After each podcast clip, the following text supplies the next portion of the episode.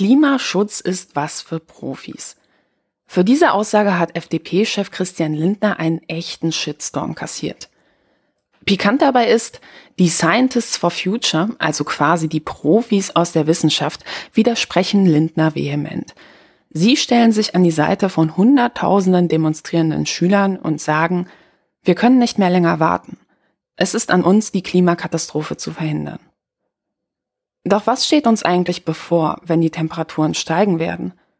Alle reden derzeit vom 1,5 Grad Ziel, aber ist das nicht auch schon ganz schön viel? Können wir den Kollaps überhaupt noch verhindern und wenn ja, wie? Und warum regen sich einige Leute eigentlich derzeit mehr über das angebliche Schuleschwänzen auf, als über die drohende Katastrophe? Genau darum soll es in dieser Folge gehen. Willkommen beim Denkangebot Podcast. Mein Name ist Katharina Nokun. Und unser Thema heute lautet Klimakatastrophe.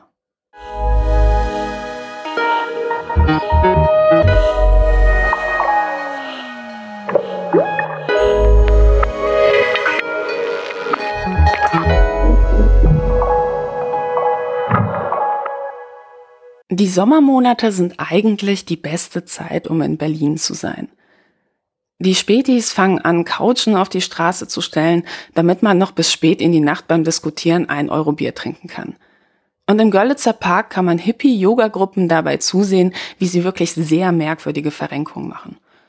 Und anstatt sich in die S-Bahn zu quetschen, kann man sich mit dem Fahrrad am Brandenburger Tor einfach durch Touristengruppen und an den Autos vorbeischlängeln.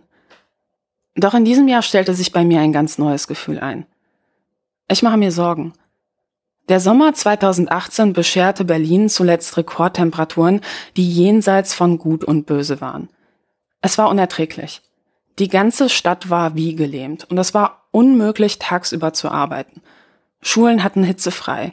Die Eisregale im Supermarkt waren leer gekauft. Gleiches gilt für Ventilatoren. Und vor dem Einschlafen habe ich mir angewöhnt, immer ein Wassereis zu essen. Dabei habe ich meinen eingefrorenen Wintermantel aus dem Eisfach genommen und kurz angezogen, um mich abzukühlen. Danach gab es ein ganz kurzes Zeitfenster, in dem es überhaupt möglich war, an so etwas wie Einschlafen auch nur zu denken. Die Behörden riefen die Berliner damals auf, die Bäume in ihrer Straße zu gießen. Sonst wären wahrscheinlich ganze Alleen ausgetrocknet. Im Tiergarten, dem größten Park Berlins, waren weite Teile des Rasens ausgedörrt. Und ich weiß noch ganz genau, an einem Tag hingen dicke, fette Rauchschwaden über der Stadt. Denn in den umliegenden Wäldern waren Brände ausgebrochen. Wegen der Trockenheit. Und normalerweise fährt man ja in den Strandurlaub, weil es dort wärmer ist. Ich habe damals meinen Rucksack gepackt und bin ans Meer gefahren, weil es dort laut Wettervorhersage 10 Grad kühler sein sollte. Das Meer selbst hatte trotzdem Rekordtemperatur. Und der Strand war voller toter Fische. Und für mich war das ein ganz schön beklemmender Anblick. Nach allem, was wir über den Klimawandel wissen, werden sich solche Wetterphänomene in den nächsten Jahren häufen. Der sogenannte Jahrhundertsommer 2018 ist vermutlich auch ein Grund dafür, warum jetzt Hunderttausende junge Menschen bei Fridays for Future auf die Straße gehen. Ich glaube ja, wir haben im Sommer 2018 einfach einen ganz kurzen Blick darauf erhaschen können, was in Zukunft einfach Normalität werden wird. Die Proteste der Jugendlichen haben etwas in Gang gesetzt. Alle reden plötzlich über den Klimawandel. Trotzdem habe ich nicht wirklich das Gefühl, dass sich in der Politik viel bewegt. Ich habe mich gefragt, woran das liegt. Und vielleicht geht es euch ja ähnlich.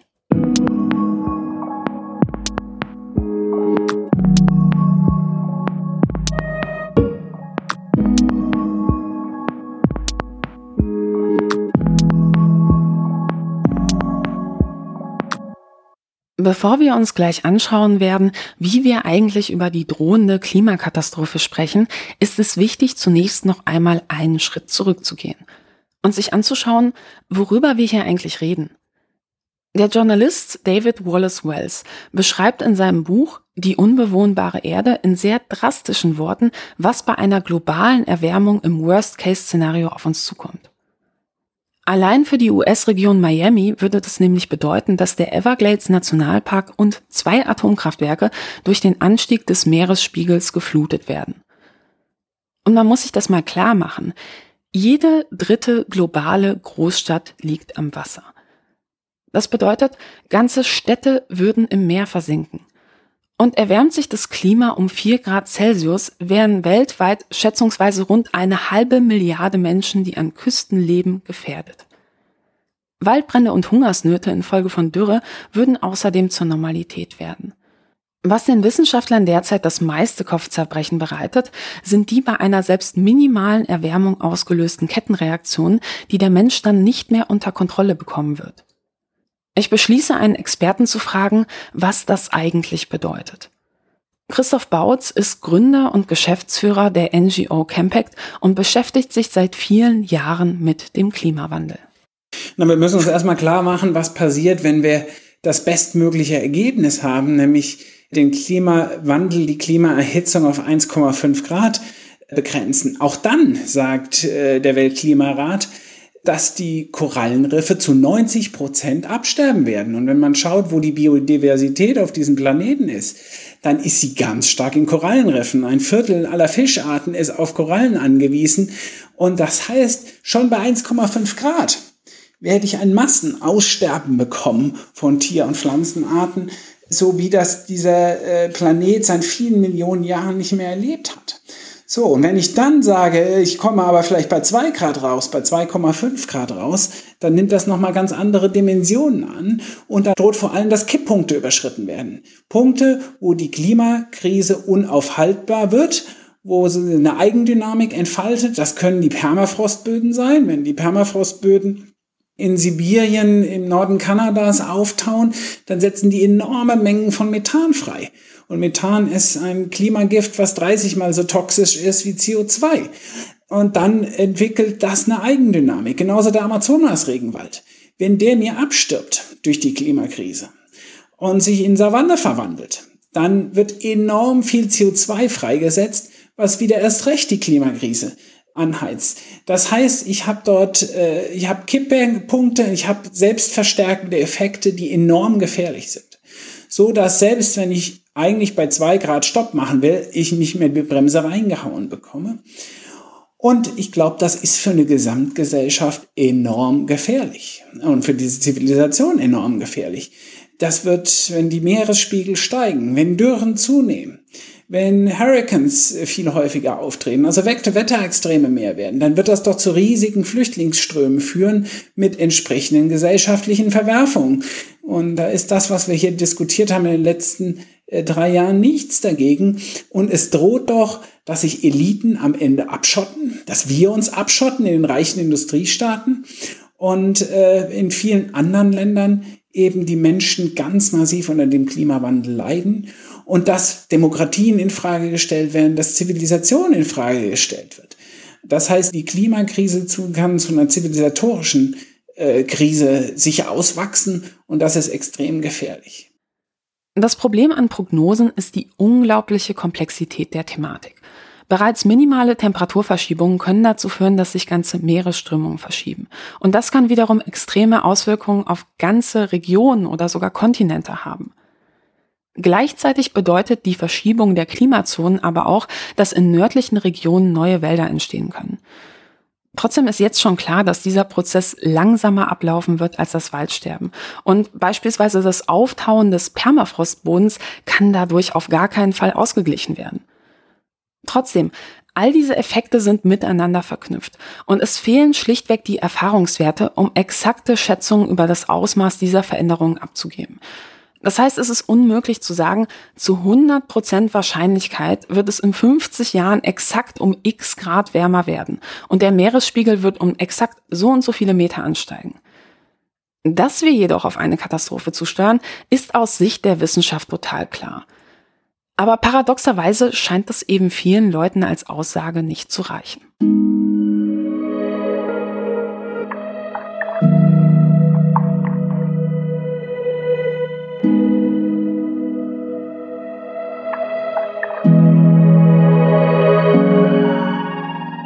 Der Klimawandel ist in den Polarregionen schon heute unübersehbar. Und zwar vor allem am Nordpol, wo es im Gegensatz zur Antarktis keine großen Landflächen gibt. In den Sommermonaten fällt die Eisfläche der Arktis, also des Nordpols, heute deutlich kleiner aus als noch in den 80er Jahren.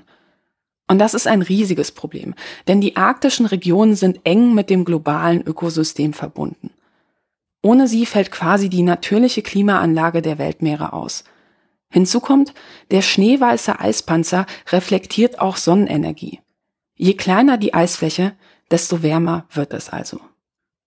Auf der Insel Spitzbergen in der Hocharktis leben mehr Eisbären als Menschen. Neben einer Universität gibt es dort auch einige Forschungsstationen und Bergwerke. Im Winter sind dort minus 25 Grad keine Seltenheit. Doch im Zuge des Klimawandels sind die Temperaturen hier in letzter Zeit rasant angestiegen. Seit November 2010 liegen die gemessenen Werte deutlich über dem vorher über Jahrzehnte stabilen Durchschnitt. Das bedeutet etwa, naja, im Februar 2014 war es ganze 14 Grad wärmer als normal. Statt bei minus 16,2 lag die durchschnittliche Temperatur bei minus 1,7 Grad. Wie wirkt sich das auf die Bewohner Spitzbergens aus? Ich beschließe mit jemandem zu sprechen, der dort lebt. Henrik Sanjo ist Softwareentwickler und ist vor einigen Jahren mit seiner Familie nach Spitzbergen gezogen. Dort arbeitet er auch als Taxifahrer und organisiert Führung. Ich frage ihn, ob sich das Leben durch den Klimawandel dort verändert hat. Ja, also Klimawandel hier speziell in der kleinen Stadt, das macht sich darin bemerkbar, dass wir wesentlich mehr Erdrutsche haben. Aber ja links und rechts von der Stadt, da haben wir diese großen Berge. Und das ist ja eigentlich nur ganz poröses Gestein, was hier drin ist. Und der Permafrost, der am Tag da drinnen sitzt, der hält ja erst die Berge da oben. Jetzt durch den Klimawandel höhere Temperaturen, jetzt reden wir von äh, etwas mehr als acht Grad im Sommer und äh, wesentlich mehr Regen. Da schmilzt halt der Permafrost weg und dann, äh, ja, dann haben wir irgendwann keine Berge mehr, weil alle runtergerutscht sind. Auch im Winter macht sich das bemerkbar, äh, weil das Wetter wesentlich unstabiler ist. Wir haben äh, Winterstürme, äh, die wesentlich ja, unvorhersehbar sind. Wir haben auch ein paar mehr jetzt. Es sind jetzt drei bis vier Winterstürme jeden Winter. Und da ist schwer vorherzusagen, wie, wie hart er denn die Stadt trifft. 2015 hat man großen, große Lawine, die abgegangen ist, oder zwei Leute umgekommen sind. 2017 hat man noch eine andere Lawine, die in der Stadt abgegangen ist. Da sind die Leute glücklicherweise rausgesprungen aus dem Fenster. Ja, das, äh, das verändert das Leben in der Stadt hier auf alle Fälle. Auch wenn du rausfährst irgendwo mit einem Schneemobil, man muss da schon ein bisschen vorsichtiger fahren als vielleicht noch äh, vor 10 oder 20 Jahren. Jetzt die neuesten Bauvorschriften, das haben sie jetzt erst vor ein paar Wochen durchgesetzt. Wir, wir bauen ja hier alle Gebäude auf Stelzen. Äh, ganz normale Stahlstelzen. Früher waren es noch Holzstelzen, die wurden in den Boden reingerammt. ein paar Meter bei der Universität, da sind sie jetzt auf 15, 15 Meter. Und die ganz neuen Gebäude, äh, die, die müssen bis zu 18, 20 Meter die Stelzen in den Boden reintreiben, in diesen Permafrost. Und drumherum um diese Stelzen müssen sie jetzt nochmal eine extra Sicherung reinbauen. Weil es kann ja sein, dass jetzt unser kleiner Fluss hier übers Ufer tritt und dass der nicht da irgendwie anfängt, alles unter diesen Gebäude wegzuspülen. Da müssen jetzt nochmal eine extra Sicherung rein, reinsetzen in den Boden, dass dieser Boden eben halt mal nicht weggespült wird. Die besondere Lage Spitzbergens war übrigens ein Grund, warum hier im Jahr 2006 der Grundstein für den Svalbard Global Seed Vault, den sogenannten Saatguttresor der Welt gelegt wurde. In diesem Bunker im ewigen Eis können Länder Pflanzensamen einlagern, damit sie im Fall eines Krieges auf unbeschädigtes Saatgut zurückgreifen können. Zuletzt hat übrigens die syrische Regierung von diesem Gen-Backup Gebrauch gemacht. Warum man als Standort ausgerechnet Spitzbergen ausgewählt hat, ist schnell erklärt. Naja, man ist eben davon ausgegangen, dass selbst bei einem globalen atomaren Konflikt wohl niemand auf die Idee kommen würde, ausgerechnet diesen abgelegenen Fleck anzugreifen. Hinzu kommt, aufgrund des Permafrostbodens gibt es hier ein natürliches Kühlsystem. Im Jahr 2017 war das Projekt jedoch mit ernsthaften Problemen konfrontiert. Damals ist Wasser in den Bunker eingedrungen Hauptursache war zwar ein Konstruktionsfehler, das Auftauen des Permafrostbodens hat sich aber noch einmal verschärfend ausgewirkt. Darum ist der Bunker mit dem markanten Spitznamen Doomsday Seed Vault derzeit eine Baustelle. Nun könnte man ja meinen, die Veränderungen durch die Erderwärmung sind derart unübersehbar, naja, da müssten ja zumindest die Anrainerstaaten der nördlichen Polarregionen sich daran einig sein, hey, wir müssen mehr für den Klimaschutz tun. Aber ist das so?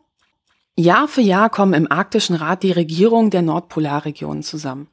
Auch die USA sind aufgrund von Alaska mit dabei. Am 7. Mai 2019 sendete die Tagesschau folgenden Bericht über das letzte Treffen. Nirgendwo sonst auf der Erde vollzieht sich der Klimawandel so schnell wie in der Arktis. Mit den steigenden Temperaturen wächst auch das globale Interesse an der Region. Neue Schifffahrtswege werden frei, hier liegen riesige Gas- und Ölreserven. Sowohl die USA als auch Russland verstärken ihre militärische Präsenz. Und auch China investiert Milliarden in der Arktis. Die wachsende Bedeutung der Region zeigt sich auch heute im finnischen Rovaniemi. Erst zum zweiten Mal tagt der Arktische Rat auf Ebene der Außenminister. Die Mitgliedstaaten, die USA, Kanada, Island, Dänemark, Norwegen, Schweden, Finnland und Russland. Hinzu kommen die Vertreter der indigenen Völker. Der finnische Vorsitz geht mit einem diplomatischen Eklat zu Ende. Die Mitglieder konnten sich nur auf ein Statement und nicht auf eine gemeinsame Erklärung verständigen. Die USA wollten offenbar nicht, dass der Klimawandel im Abschlussdokument erwähnt wird.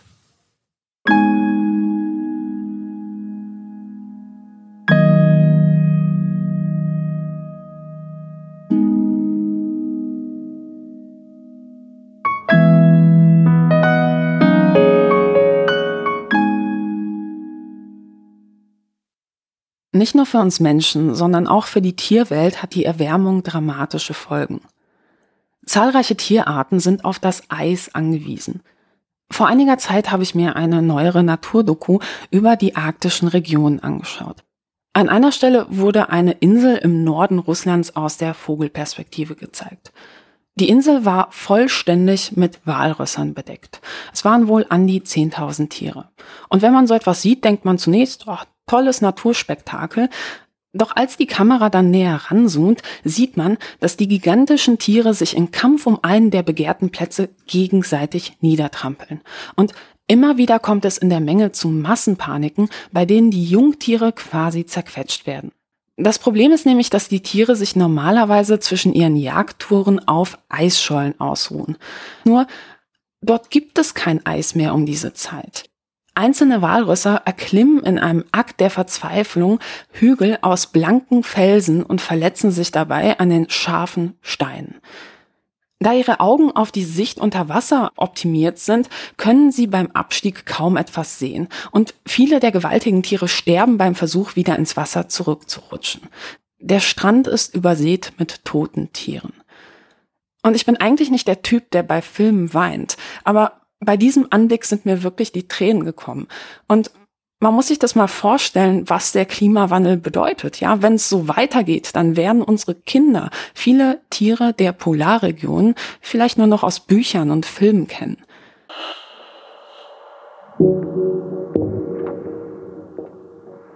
Ihr fragt euch jetzt vielleicht, warum ich euch so viel über diese entlegene Region erzähle, die ja so weit weg von uns ist. Naja, das hat auch einen ganz persönlichen Grund. Die meisten Kinder haben ja ganz klare Berufswünsche, etwa Astronautin, Feuerwehrmann oder Filmstar. Ich wollte immer Gletscherforscherin werden. In meinem Kinderzimmer hing immer eine Landkarte der Antarktis. Doch irgendwann war diese Karte veraltet. Die Amundsensee vor der Westküste ist nun weitgehend eisfrei. Und am Ende, ja, am Ende habe ich mich dann doch entschieden, etwas anderes zu studieren. Und ein Grund dafür war folgender Gedanke. Wäre es nicht verdammt traurig, eine Region aus nächster Nähe beim Sterben zusehen zu müssen, ohne etwas dagegen tun zu können?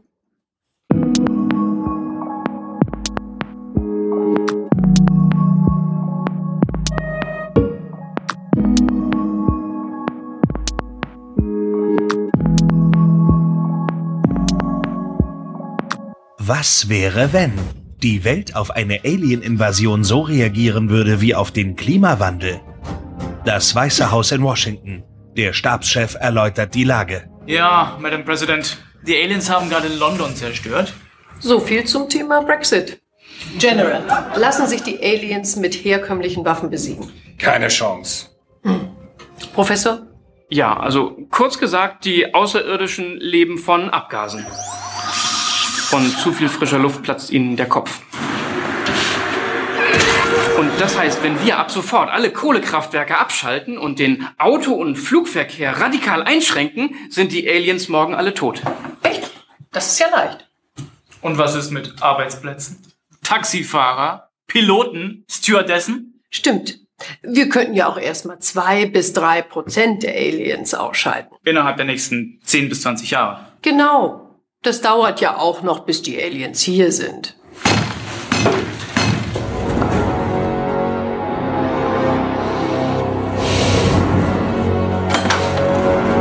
Wer bist du denn? Solltest du nicht in der Schule sein? Meine Schule wurde von Aliens zerstört. Ihr Erwachsenen habt echt überhaupt nichts kapiert. Ach, wie süß. Du bist ja total politisch engagiert.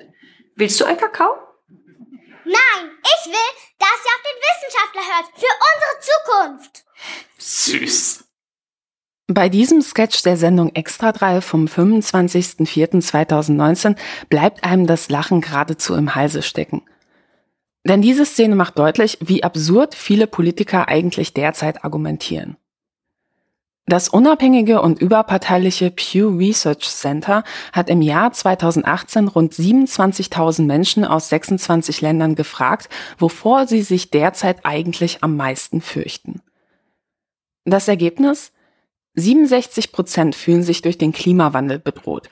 Und damit hat die Klimakrise für viele Menschen mittlerweile eine höhere Priorität als etwa die Angst vor Wirtschaftskrisen oder Terrorismus.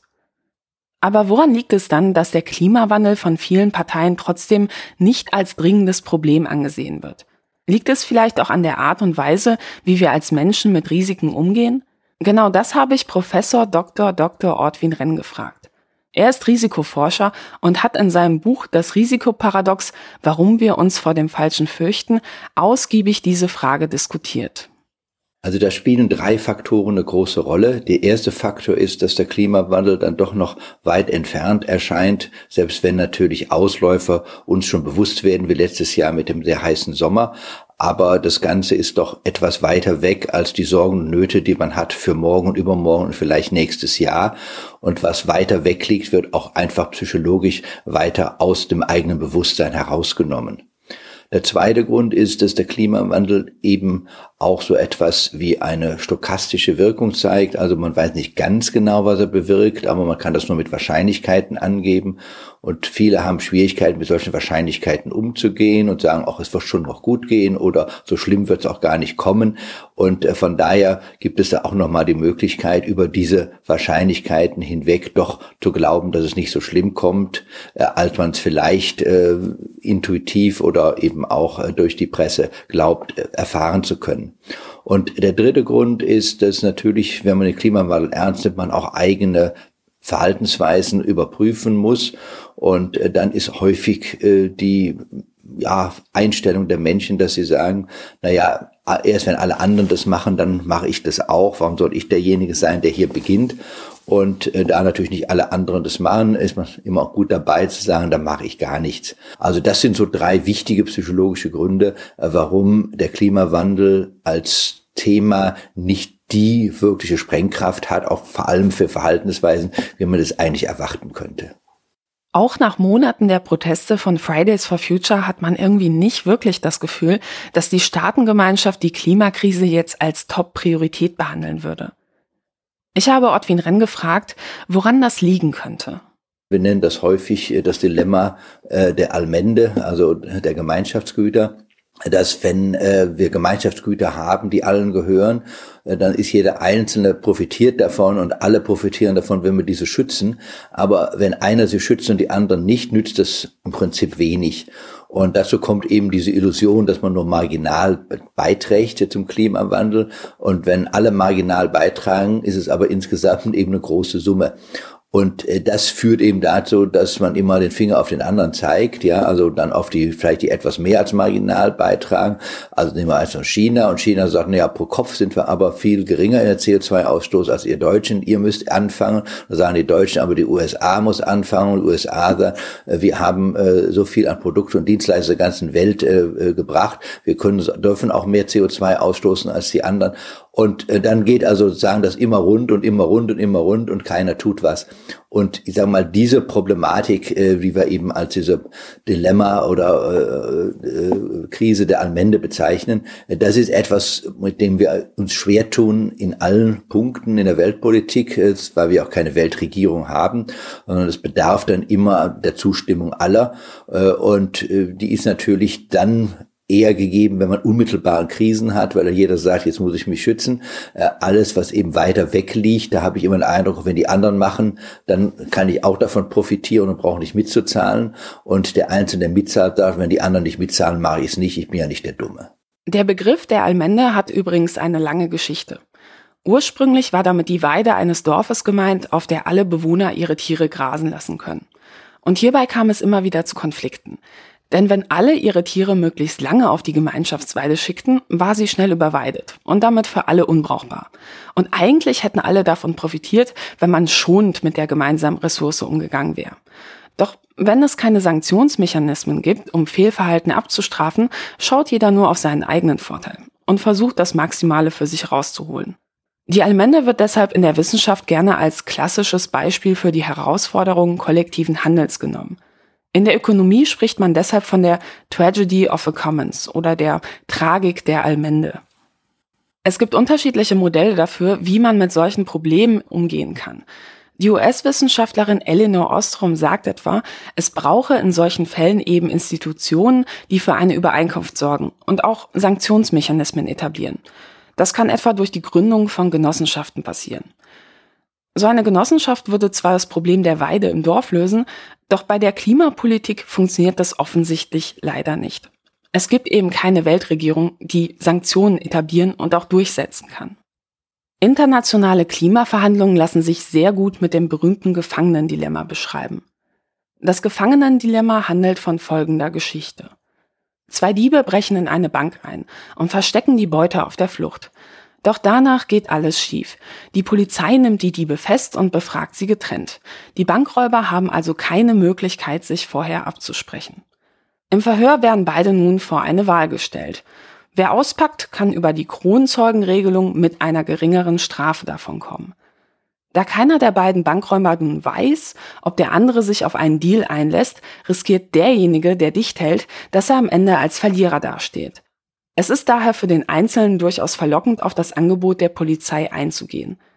Am Ende ist es wahrscheinlich, dass einer der beiden auspacken wird. Es ist eben die individuell dominante Strategie, zum Verräter zu werden, wenn man davon ausgeht, dass der andere sich nicht an die Absprache hält.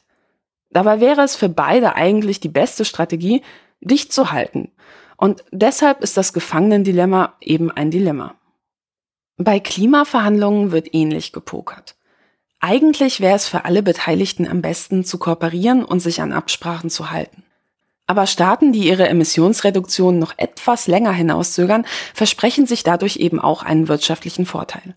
Viele gehen davon aus, dass jeweils der andere egoistisch handelt und sich ebenfalls nicht an die Absprachen hält. Das ist ein Grund, warum Klimaabkommen regelmäßig scheitern. Die für einzelne Staaten individuell am erfolgsversprechendste Strategie führt damit zum schlechtmöglichsten Ergebnis für alle. An diesem grundsätzlichen Problem könnte man nur durch effektive Sanktionsmechanismen etwas ändern. Doch wie wahrscheinlich ist es, dass jemand wie Trump ein Abkommen unterzeichnen würde, das für ihn selbst nachteilig wäre?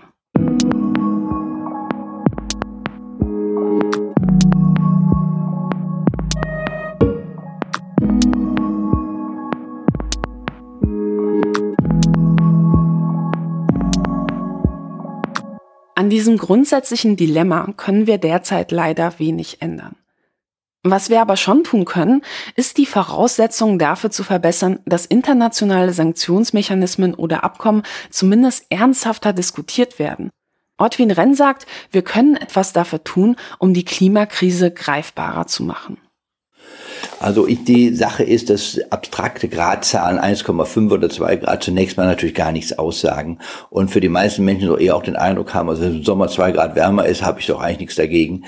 Ähm, ich glaube, es ist wesentlich wesentlicher, dass man die Auswirkungen zeigt. Und äh, das ist zum beispielsweise, das hat eben ja schon gesagt, im Bereich der extremen Wetterereignisse, das ist den Leuten bewusst. Also wenn es äh, nochmal so eine riesen Hitzewelle gäbe oder entsprechende Überflutungen, äh, das sind Dinge, die jetzt für Deutschland besonders äh, äh, äh, wirklich frappierend sind. Äh, es kommt eben dazu, dass natürlich auch dadurch, dass sich sozusagen die Klimazonen wandeln, viele Agrarprodukte, aber auch viele ähm, Wälder nicht mehr überlebensfähig sind, wenn sie nicht sozusagen künstlich bewässert würden.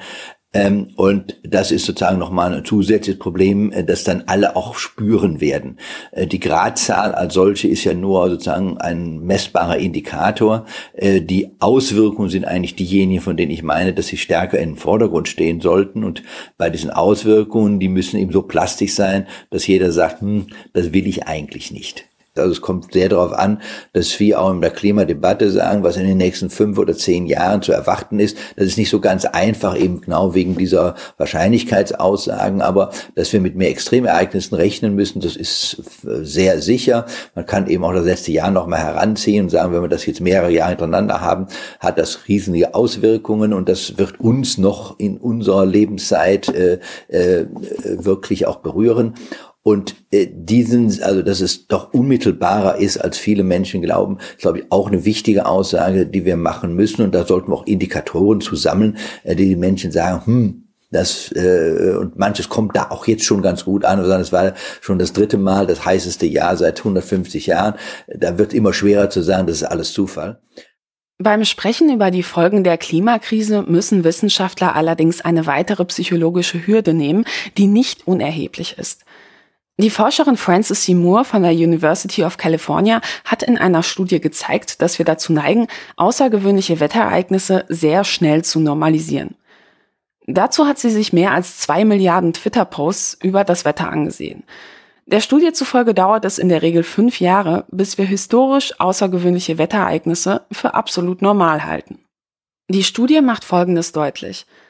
Ein Mechanismus, der eigentlich sehr nützlich war, um sich schnell an neue Lebensbedingungen anzupassen, führt also dazu, dass wir bei sich langsam anbahnenden Katastrophen regelmäßig nicht handeln, obwohl es gerade da eigentlich viel einfacher wäre zu reagieren. Stattdessen passiert aber Folgendes. Wie ein Frosch, den man in einen Kochtopf setzt, der sich nur langsam erwärmt, bleiben auch wir so lange sitzen und halten die Temperatur für total normal, bis das Wasser kocht. Ja, aber was können wir noch tun, damit die Wissenschaft mehr Gehör findet? Und zwar sowohl in den Medien als auch in der Politik. In der politischen Debatte stellen einzelne Akteure es ja gerne so dar, als würden bestimmte Extremwetterereignisse gar nichts mit dem Klimawandel zu tun haben. Und mit einer solchen Einstellung fällt es dann natürlich auch leicht, im nächsten Schritt ein Nichthandeln zu rechtfertigen oder Dinge einfach in die Zukunft zu prokrastinieren. Interessanterweise hat die Wissenschaft auf diese Abwehrhaltung mittlerweile reagiert. Unter dem Stichwort Attribution Science wird derzeit daran geforscht, noch besser klare Aussagen dazu treffen zu können, welche Rolle der Klimawandel bei Extremwettersituationen wie beispielsweise Überschwemmungen oder auch bei einem Jahrhundertsommer spielt. Der WDR hat in der Sendung Titel, Thesen, Temperamente in der Ausgabe vom 8.10.2017 über ein solches Forschungsprojekt berichtet. Nach jeder Naturkatastrophe die gleiche Frage. Klimawandel ja oder nein? Bisher wird die Diskussion weitgehend ohne wissenschaftliche Grundlage geführt. Jetzt lassen sich innerhalb weniger Wochen statistisch fundierte Nachweise führen. Damit stellen sie die politische Diskussion auf eine völlig neue Grundlage. In allermeisten Fällen in der Vergangenheit sind die Antworten eben von Politikern gegeben worden. Und das ist die Motivation dafür, dass wir gesagt haben, wir haben jetzt in den letzten fünf Jahren diese Methoden entwickelt, mit denen wir tatsächlich was sagen können dann sollten wir es auch tun. Friederike Ottos Forschungsmethode heißt Attributionswissenschaft. Sie vergleicht die Daten aktueller Extremwettererscheinungen mit langfristigen Klimamodellen. Der letzte Winter etwa brachte für die Arktis nie dagewesene Rekordtemperaturen. Plusgrade am Nordpol im Dezember. Mehr als 20 Grad über normal. Das entscheidend Neue an Friederike Ottos Forschungen, komplexe Methoden, die errechnen können, wie das Wetter heute in einer Welt ohne Klimawandel aussähe. Damit kann sie dann die aktuellen Daten der arktischen Hitzewelle vergleichen. Wenn man also extreme Hitzewellen im Sommer anguckt, dann sind die vielleicht sechs Grad über dem, dem Normal oder so, äh, aber nicht 20 Grad. Das war also vom, vom Meteorologischen ein, ein wirklich ganz, ganz extremes Ereignis. Friederike Otto hat ein Computernetzwerk aufgebaut, mit dem sie die riesigen Datenmengen für ihre Klimamodelle verarbeiten kann. Damit lässt sich statistisch signifikant errechnen, um wie viel wahrscheinlicher ein extremes Wetterereignis wie in der Arktis durch den Klimawandel geworden ist.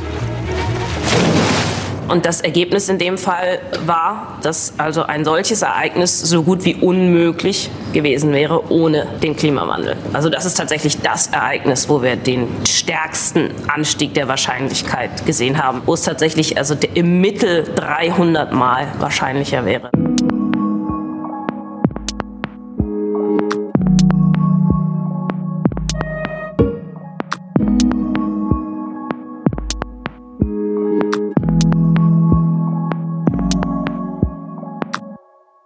Was about eight years old, I first heard about something called climate change or global warming.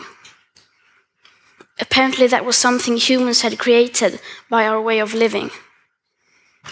I was told to turn off the lights to save energy and to recycle paper to save resources. I remember thinking that it was very strange that humans, who are an animal species among others, could be capable of changing the Earth's climate. Because if we were, and if it was really happening, we wouldn't be talking about anything else. As soon as you turn on the TV, everything would be about that. Headlines, radio, newspapers. You would never read or hear about anything else. As if there was a world war going on. But no one ever talked about it. If burning fossil fuels was so bad that it threatened our very existence, how could we just continue like before? Why were there no restrictions? Why wasn't it made illegal?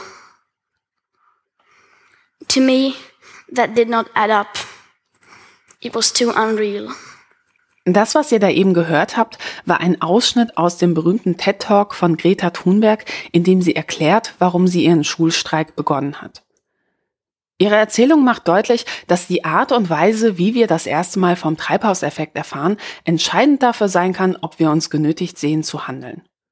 Ich weiß noch ganz genau, wie es bei mir war, als ich das erste Mal vom Klimawandel erfuhr. In einer Doku wurde ein großer Eisberg in der Antarktis gezeigt, der so in zwei Stücke bricht und ein Teil treibt dann im Meer. Und der Sprecher sagte, dass es aufgrund der Erderwärmung bald zum Steigen des Meeresspiegel kommen wird. Einem Kleinkind jagt so etwas gewaltige Angst ein. Und in den Tagen darauf suchte ich in jedem Zimmer dann den höchsten Punkt, beispielsweise auf einem Schrank, und nahm mir vor, sobald das Wasser kommt, würde ich da drauf klettern. Erst nach einer Woche traute ich mich, meine Eltern zu fragen, ob wir denn wirklich alle bald wegen des Klimawandels ertrinken werden. Sie beruhigten mich und erklärten, dass das nicht so schnell gehe. Ganz Naturwissenschaftler sagten sie aber auch, dass wir zumindest in abstrakter Zukunft auf eine Katastrophe zusteuern. Für ein Kind ist aber alles, was mehr als ein Jahr in der Zukunft liegt, quasi endlos weit weg. Außerdem orientiert man sich ja auch daran, wie die Erwachsenen reagieren. Ja, und irgendwie taten alle so, als wäre das Problem nicht da. Und als Kind denkt man da schnell, naja, dann kann es ja nicht so schlimm sein, denn wenn es so wäre, müssten ja eigentlich alle in Panik verfallen. Der bekannte Cartoonist Ralf Rute ist in den 80er Jahren aufgewachsen. Bei ihm ist sein erster Kontakt mit dem Thema ganz anders abgelaufen. Rückblickend kann er darüber nur den Kopf schütteln. Ja, ich glaube, ich war ungefähr zehn Jahre alt, als ich bei meinen Eltern auf dem Frühstückstisch eine aufgeschlagene Bild am Sonntag entdeckt habe. Und äh, in der habe ich das erste Mal das Thema Klimawandel so richtig wahrgenommen. Da war so eine Doppelseite, auf der wurde eine Illustration gezeigt, wie Deutschland in der Zukunft, so, ich glaube so 2030 sollte das sein, aussehen könnte. Glückliche Menschen liefen da bei schönstem Sonnenschein in, in kurzen Klamotten durch so eine futuristische Großstadt mit exotischen Blumen und Palmen. Aber weit und breit kein Hinweis auf äh, schmelzende Polkappen, Extremwetter oder Artensterben. Einfach nur, in 50 Jahren ist Düsseldorf Saint-Tropez. Und ich konnte mir das als Kind zwar nicht vorstellen, aber so eine Zukunft, die machte mir jetzt auf keinen Fall Angst. Es wirkte eher wie eine coole Utopie. Äh, ich habe so ein bisschen das Gefühl, dass meine Generation, also alle, die so um die 80er Jahre umgeboren wurden, eher mit dem Bild von Deutschland unter Palmen als mit äh, wirklicher Angst vor der Erwärmung des Planeten aufgewachsen sind. Und äh, andere Umweltprobleme waren für uns als Kinder äh, der 80er viel realer und präsenter und bedrohlicher. Das Ozonloch, Atomkraft, saurer Regen. Und wir lebten damals in einer Welt, in, äh, in der man wichtigere Probleme hatte, an denen man als Einzelner gefühlt aber sowieso nichts ändern konnte, denn wir waren ja noch nicht so vernetzt wie heute. Und äh, die Welt wird wärmer, wir konnten das nicht greifen. Die Klimakrise wird in der öffentlichen Debatte oft als Generationenkonflikt geframed. Und Fakt ist, dass viele derjenigen, die heute die Meinung vertreten, man müsste den CO2-Ausstoß nicht begrenzen oder nicht so viel, die Konsequenzen ihrer Entscheidung gar nicht miterleben werden. Viele derjenigen, die in der Vergangenheit die Entscheidung getroffen haben, nicht zu handeln, obwohl es vor 20 Jahren doch viel einfacher gewesen wäre, gegenzusteuern, die leben heute gar nicht mehr. Und wenn man sich Debatten anschaut, in denen dieser Punkt der Generationengerechtigkeit stark nach vorne gerückt wird, fällt auf, dass es wiederkehrende Muster gibt. Wenn etwa YouTube-Stars dazu aufrufen, bei der Europawahl keine Klimaleugner zu wählen, wird von vielen sofort mit Gegenvorwürfen reagiert. Beispielsweise, ja klar, müssen die ja gerade sagen, die jetten doch selbstständig um die Welt. In der Bundestagsdebatte zu Fridays for Future sagte etwa ein CDU-Abgeordneter Folgendes. Denn ich habe schon gesehen, dass auch junge Leute und nicht nur Erwachsene zum McDonald's gehen, zum Starbucks gehen, das beste Handy haben wollen, aus Plastikflaschen Cola trinken, auch Fleisch essen, Frau Kühners, stellen Sie sich das mal vor, ja, und mit ihren Eltern in den Urlaub fliegen. Problematisch daran ist, naja, das ist ja ein Totschlagargument, denn zu Ende gedacht würde das ja bedeuten, dass so gut wie niemand die Klimapolitik kritisieren darf, weil wir ja alle unsere Fehler haben. Ich habe Ortwin Renn gefragt, ob es vielleicht auch deshalb gerade der älteren Generation so schwer fällt, über die Klimakrise zu sprechen, weil sie ja auch eine Mitschuld daran trägt. Also ganz sicher. Es ist natürlich auch so, dass äh, man, also moralische Appelle natürlich immer sehr schnell äh, auch äh, ja, abgefedert werden oder eben auch ihr Ziel verfehlen, äh, weil natürlich keiner sich gerne Moral in den Pranger strengen lässt. Und das ist natürlich dann immer so, wenn es dann heißt, äh, ihr mit euren Verhaltensweisen habt den Klimawandel äh, herbeigeführt und jetzt müsst ihr ihn auch wieder loswerden. Da steckt natürlich ein Vorwurf dahinter und ich glaube, jeder ist äh, auch irgendwo defensiv, wenn es um Vorwürfe geht. Und die kann man entweder einfach sich abschmettern lassen oder man kann sie durchleiten an Dritte. Das passiert dann auch häufig. Ich es ja nicht, sondern es sind die bösen anderen. Äh, oder aber man dachte, so schlimm wird es ja schon nicht kommen. Ähm, ähm, äh, und schwänzt nicht die Schule. Also man versucht es moralischen Gegendruck aufzubauen. Das ist, glaube ich, eine sehr natürliche Reaktion. Der Risikoforscher sagt, dass es wichtig ist, solche Abwehrstrategien mitzudenken. Und am besten umschifft man sie ganz. Der eine Punkt ist natürlich, dass wir genau diese Abwehrmechanismen besser kennen und vielleicht ganz bewusst nicht die moralische Keule schlagen, weil die dann eher wieder zurückschlägt, sondern dass wir sagen, so, wir haben jetzt das Problem erkannt, bislang hatten wir die Ernsthaftigkeit noch nicht so gesehen, was können wir denn jetzt tun, damit wir mit diesen Herausforderungen besser fertig werden? Dann ist die Vergangenheit äh, nicht mehr sozusagen schuldbeladen, sondern äh, sie ist eben wie sie war und äh, wir gucken jetzt stärker auf die Zukunft das hilft auch den Menschen, die tatsächlich äh, sich Sorgen um ihre Vergangenheit gemacht haben, dass sie nicht öffentlich an den Pranger stehen und das, wie gesagt, hat dann oft den genau gegenteiligen Effekt. Wenn man sich die Alterspyramide anschaut, wird schnell klar, dass die Jungen in der absoluten Minderheit sind. Das Durchschnittsalter liegt in Deutschland bei 44 Jahren. So verlockend und sachlich richtig es auch wäre zu sagen, die ältere Generation ist schuld. Wirklich weiter bringt uns das leider nicht. Denn eigentlich will man ja, dass alle an einem Strang ziehen. Gerade auch im Hinblick auf die Wahlen.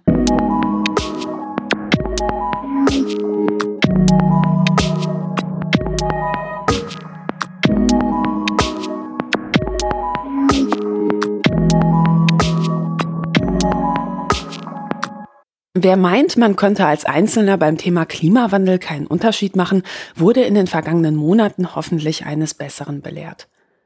Hunderttausende Kinder und Jugendliche haben sich dem Protest von Greta Thunberg angeschlossen. Was als Aktion einer jungen Frau in Schweden begann, ist längst zu einer globalen Bewegung geworden. Auch in Berlin geht das Fridays for Future Bündnis seit Monaten jede Woche auf die Straße. Dort trifft man vor allem junge Menschen. Nur vereinzelt sind Eltern und Erwachsene dabei. Leonel ist 20, wohnt in Berlin und paukt gerade für sein Abitur. Debatten aller, die wollen doch nur die Schule schwänzen, ärgern ihn immens. Das Ding ist, dass viele Politiker eben, habe ich zumindest das Gefühl, dadurch ablenken wollen vom Kern der Bewegung, nämlich dem Klimaschutz. Dadurch, dass sie sagen, ja, äh, ihr demonstriert äh, während der Schulzeit, ihr schwänzt die Schule, geht mal lieber in die Schule, damit ihr was lernt und später irgendwie was werden könnt und dadurch den Klimawandel retten könnt. Und ähm, das funktioniert aber eben nicht, weil die Politiker, die das sagen, die sind ja jetzt an der Macht und die könnten was verändern. Und zum Beispiel irgendwie so Aussagen von Christian Lindner wie, das muss man den Profis überlassen, das, da hat er auch einen riesen Shitstorm für geerntet. Und auch zu Recht, finde ich, weil er sich damit irgendwie und uns irgendwie aus der Verantwortung zieht. Also wir müssen der Politik Druck machen und die muss aber jetzt handeln. Auf die Frage hin, ob er die Proteste auch unterstützen würde, wenn dies für ihn mit persönlichen Nachteilen verbunden wäre, hat er eine überraschende Antwort. Vielleicht hatte es es ja sogar. Nee, ähm, ja, ich würde das auf jeden Fall machen, weil ich glaube, dass das extrem wichtig ist und ob mein Abischnitt jetzt irgendwie um sich, sich um eine Nachkommastelle irgendwie ändert oder zwei, ähm, hat nicht so großen Ein Einfluss wie der Klimawandel gerade auf unsere Welt. Ich muss ja zugeben, auch mich haben diese ganzen Schulschwänzvorwürfe immens geärgert. Bei der großen Bundestagsdebatte zu Fridays for Future wurde das Thema gefühlt in jeder vierten Rede angesprochen. Und trotzdem, liebe Kolleginnen und Kollegen, gilt die Schulpflicht. Ich finde es gut, wenn sich junge Menschen engagieren und ihren Mund aufmachen. Allerdings frage ich mich auch, warum nicht außerhalb der Schulzeit oder warum nicht Projektarbeit zu diesen Themen in der Schule. Übrigens, bei eben dieser Bundestagsdebatte war FDP-Chef Christian Lindner gar nicht anwesend. Das hat eine Abgeordnete der Grünen der FDP dann auch sehr genüsslich unter die Nase gerieben. Wo ist der Herr eigentlich? Ist der gerade irgendwie als Profi unterwegs, um das Klima zu retten? Ich habe mich gefragt, ob Ablenkungsmanöver nach dem Motto, die schwänzen nur die Schule und überlass das mal den Profis, eigentlich ein typisches Muster waren oder ob mir das nur so vorgekommen ist mit meiner spezifischen Brille. Also habe ich nachgefragt.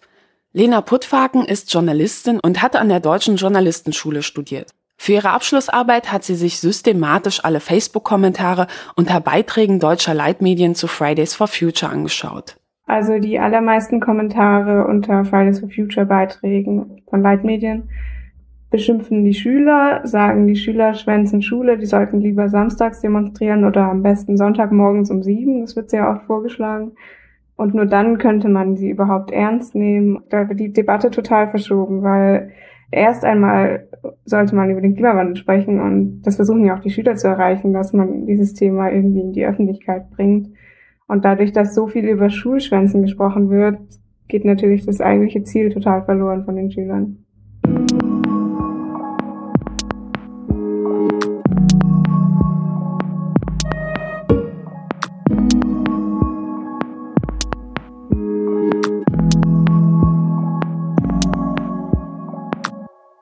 Fridays for Future war am 15. März 2019 Thema in einer aktuellen Stunde im Bundestag.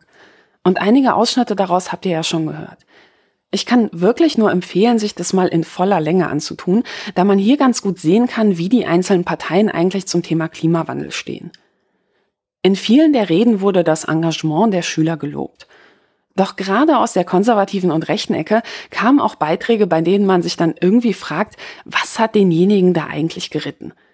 Was würden Sie eigentlich sagen, wenn die Schüler während des Unterrichts zu einer Pegida-Demonstration gingen. Die Zahl der verkauften Textilien hat sich in den letzten vier Jahren verdoppelt und die Tragezeit halbiert. Und ich habe mir sagen lassen, es gibt mittlerweile gerade aus der Z-Generation eine ganze Menge, die kaufen sich das T-Shirt, ziehen es ein, zwei Tage an und wenn es dann ein bisschen riecht, dann legen wir es zur Seite und waschen es nicht mehr so, wie es in meiner Generation zum Beispiel noch üblich war.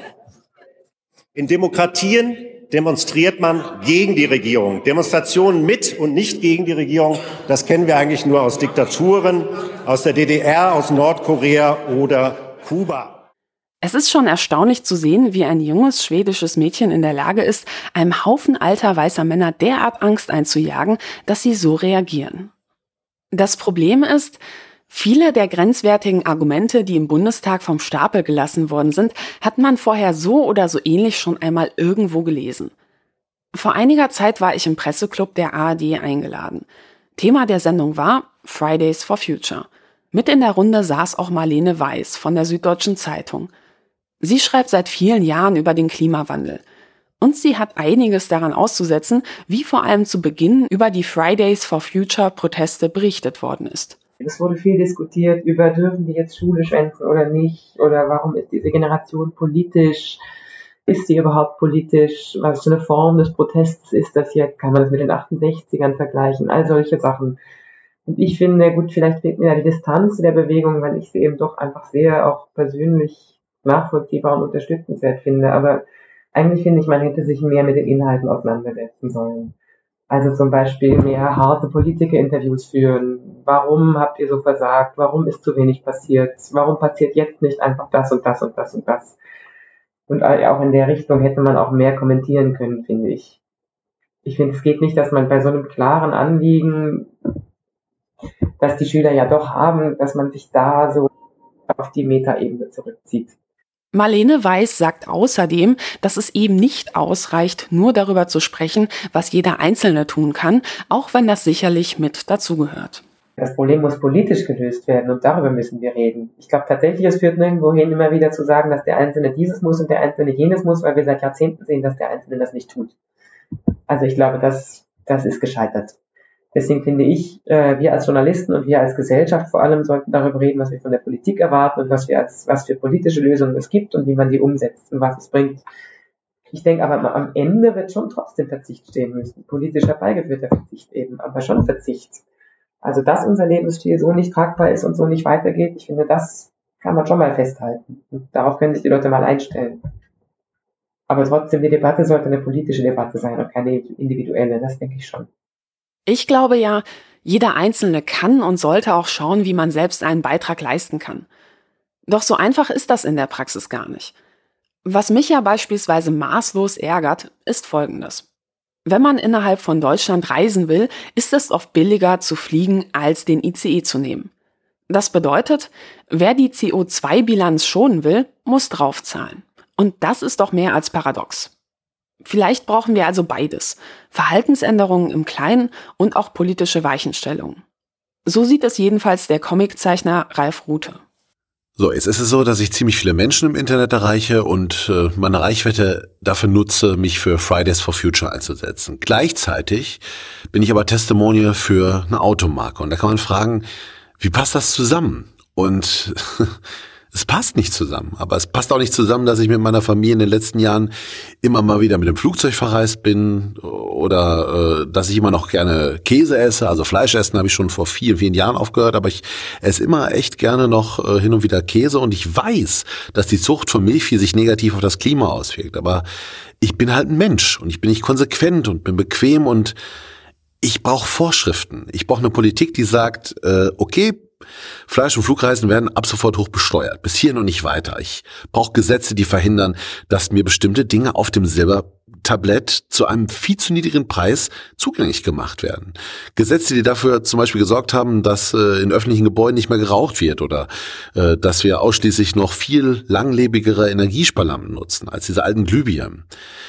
Und solche Gesetze, die werden eben nur kommen, wenn äh, möglichst viele von uns das wirklich wollen und wir es von der Politik verlangen. Sonst haben wir wirklich ein Problem in neun oder zehn Jahren.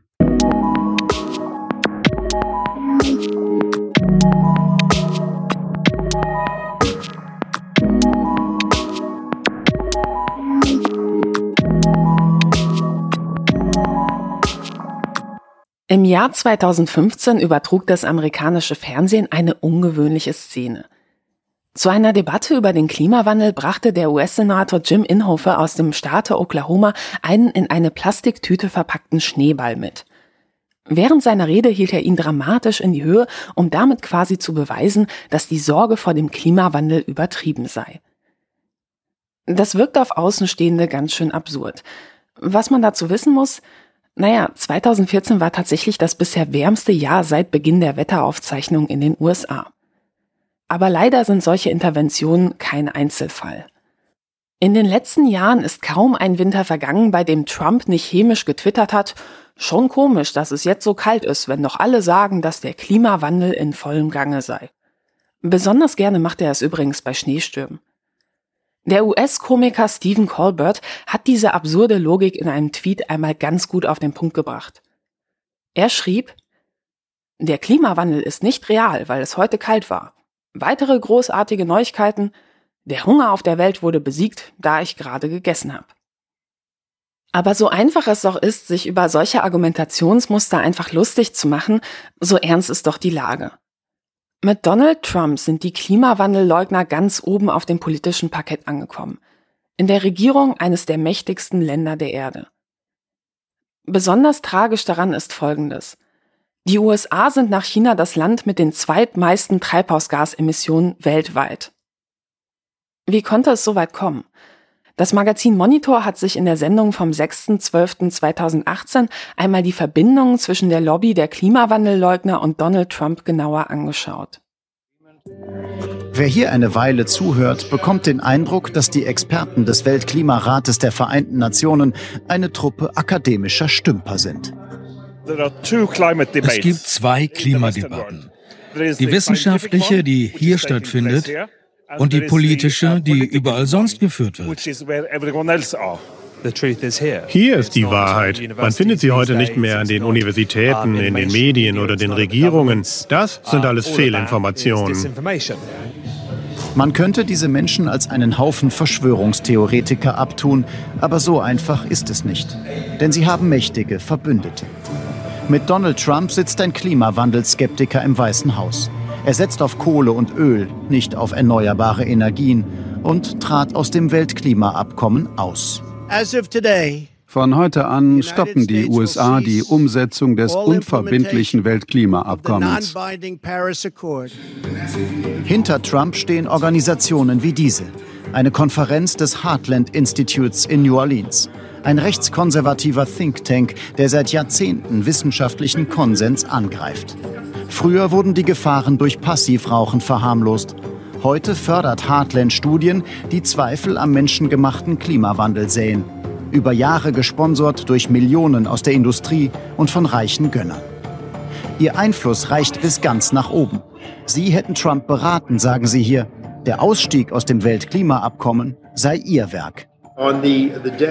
Am Tag, als er entschieden hat auszusteigen, bekam ich einen Anruf aus dem Weißen Haus, zwei Stunden vor seiner Rede. Und sie sagten nur, Sie haben gewonnen.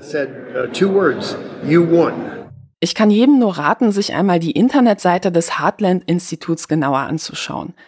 Das, was man da sieht, ist wirklich höchst absurd. In der Rubrik Tabak findet man etwa die Behauptung, dass staatliche Aufklärungskampagnen zu Gesundheitsrisiken des Rauchens zu weiten Teilen auf Junk Science, also Müllwissenschaft, beruhen würden.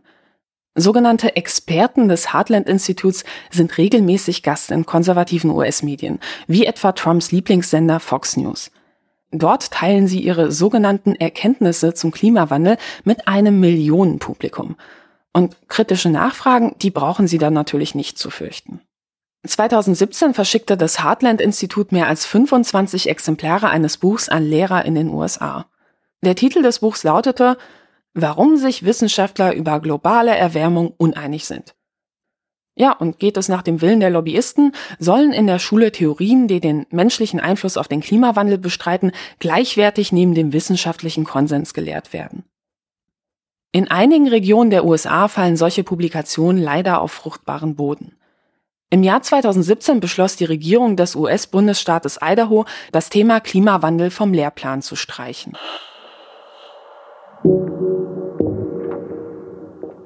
Aber wie konnte es eigentlich so weit kommen, dass Wissenschaftsfeinde in den USA so viel Gehör finden? Die Autoren Eric N. Conway und Naomi Oreskes haben für ihr Buch Merchants of Doubt genau dieser Frage nachgespürt. Sie sagen Folgendes. Eine Handvoll Konservativer haben zur Zeit des Kalten Krieges den Grundstein für all das gelegt. Damals hat eine kleine Gruppe von Physikern damit begonnen, gezielt eine ganze Reihe wissenschaftlicher Erkenntnisse mit sehr ähnlichen Methoden anzugehen. Es ging dabei nicht nur um den Klimawandel, sondern auch um sauren Regen, das Ozonloch und die Gesundheitsrisiken des Rauchens. Ihr Vorgehen war stets gleich. Sie sagten, naja, die Wissenschaft könne noch keine klaren Aussagen treffen und deshalb wäre es noch viel zu früh, Regulierung zu fordern. Lieber erstmal abwarten, bis es einen wissenschaftlichen Konsens gebe. Ja, und so wurden gezielt Zweifel gesät, selbst bei Themen, bei denen sich die Wissenschaftscommunity eigentlich sehr einig war, wo es also längst einen wissenschaftlichen Konsens gab. Doch warum macht jemand so etwas?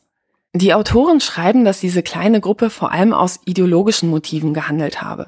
Zur Zeit des Kalten Krieges haben sie eben befürchtet, dass staatliche Interventionen im Bereich Umwelt- und Verbraucherschutz quasi zu Sozialismus durch die Hintertür führen könnten. Jeder noch so kleine Eingriff des Staates in die Wirtschaft wurde von ihnen als drohende Gefahr betrachtet.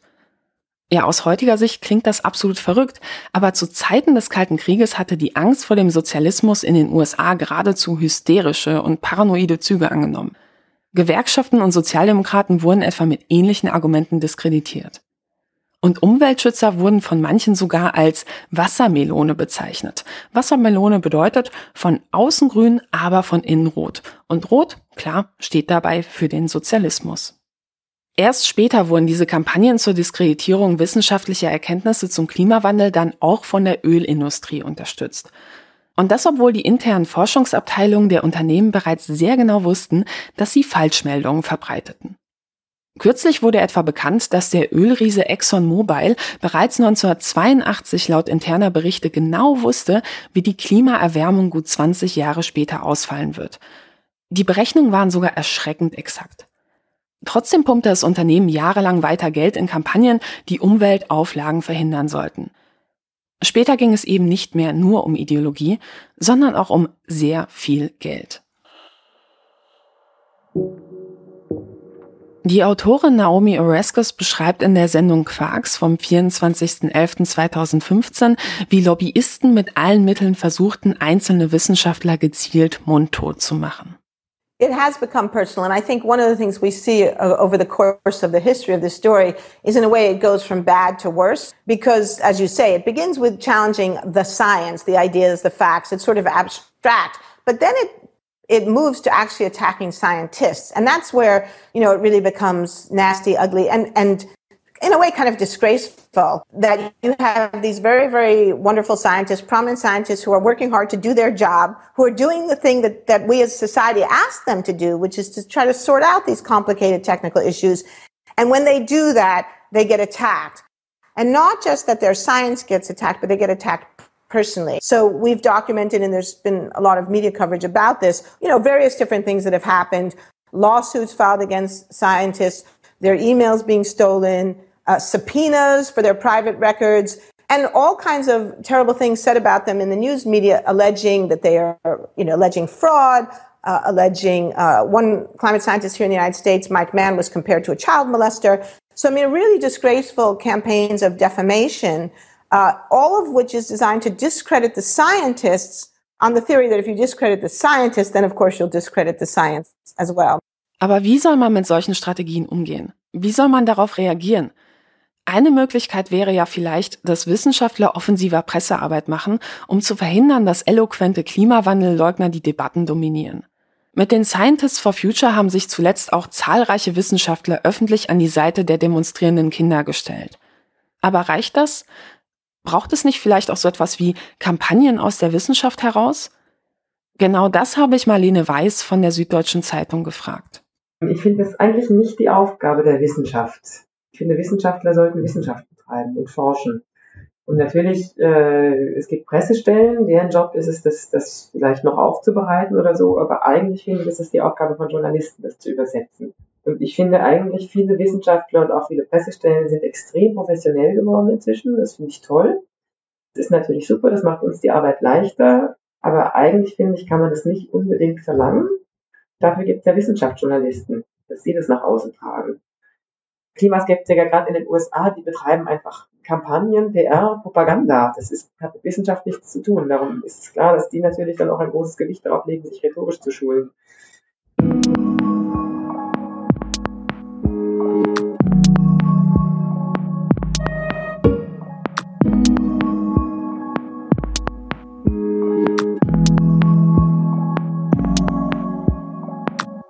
Nun könnte man ja sagen, gut, dass es in Europa anders aussieht.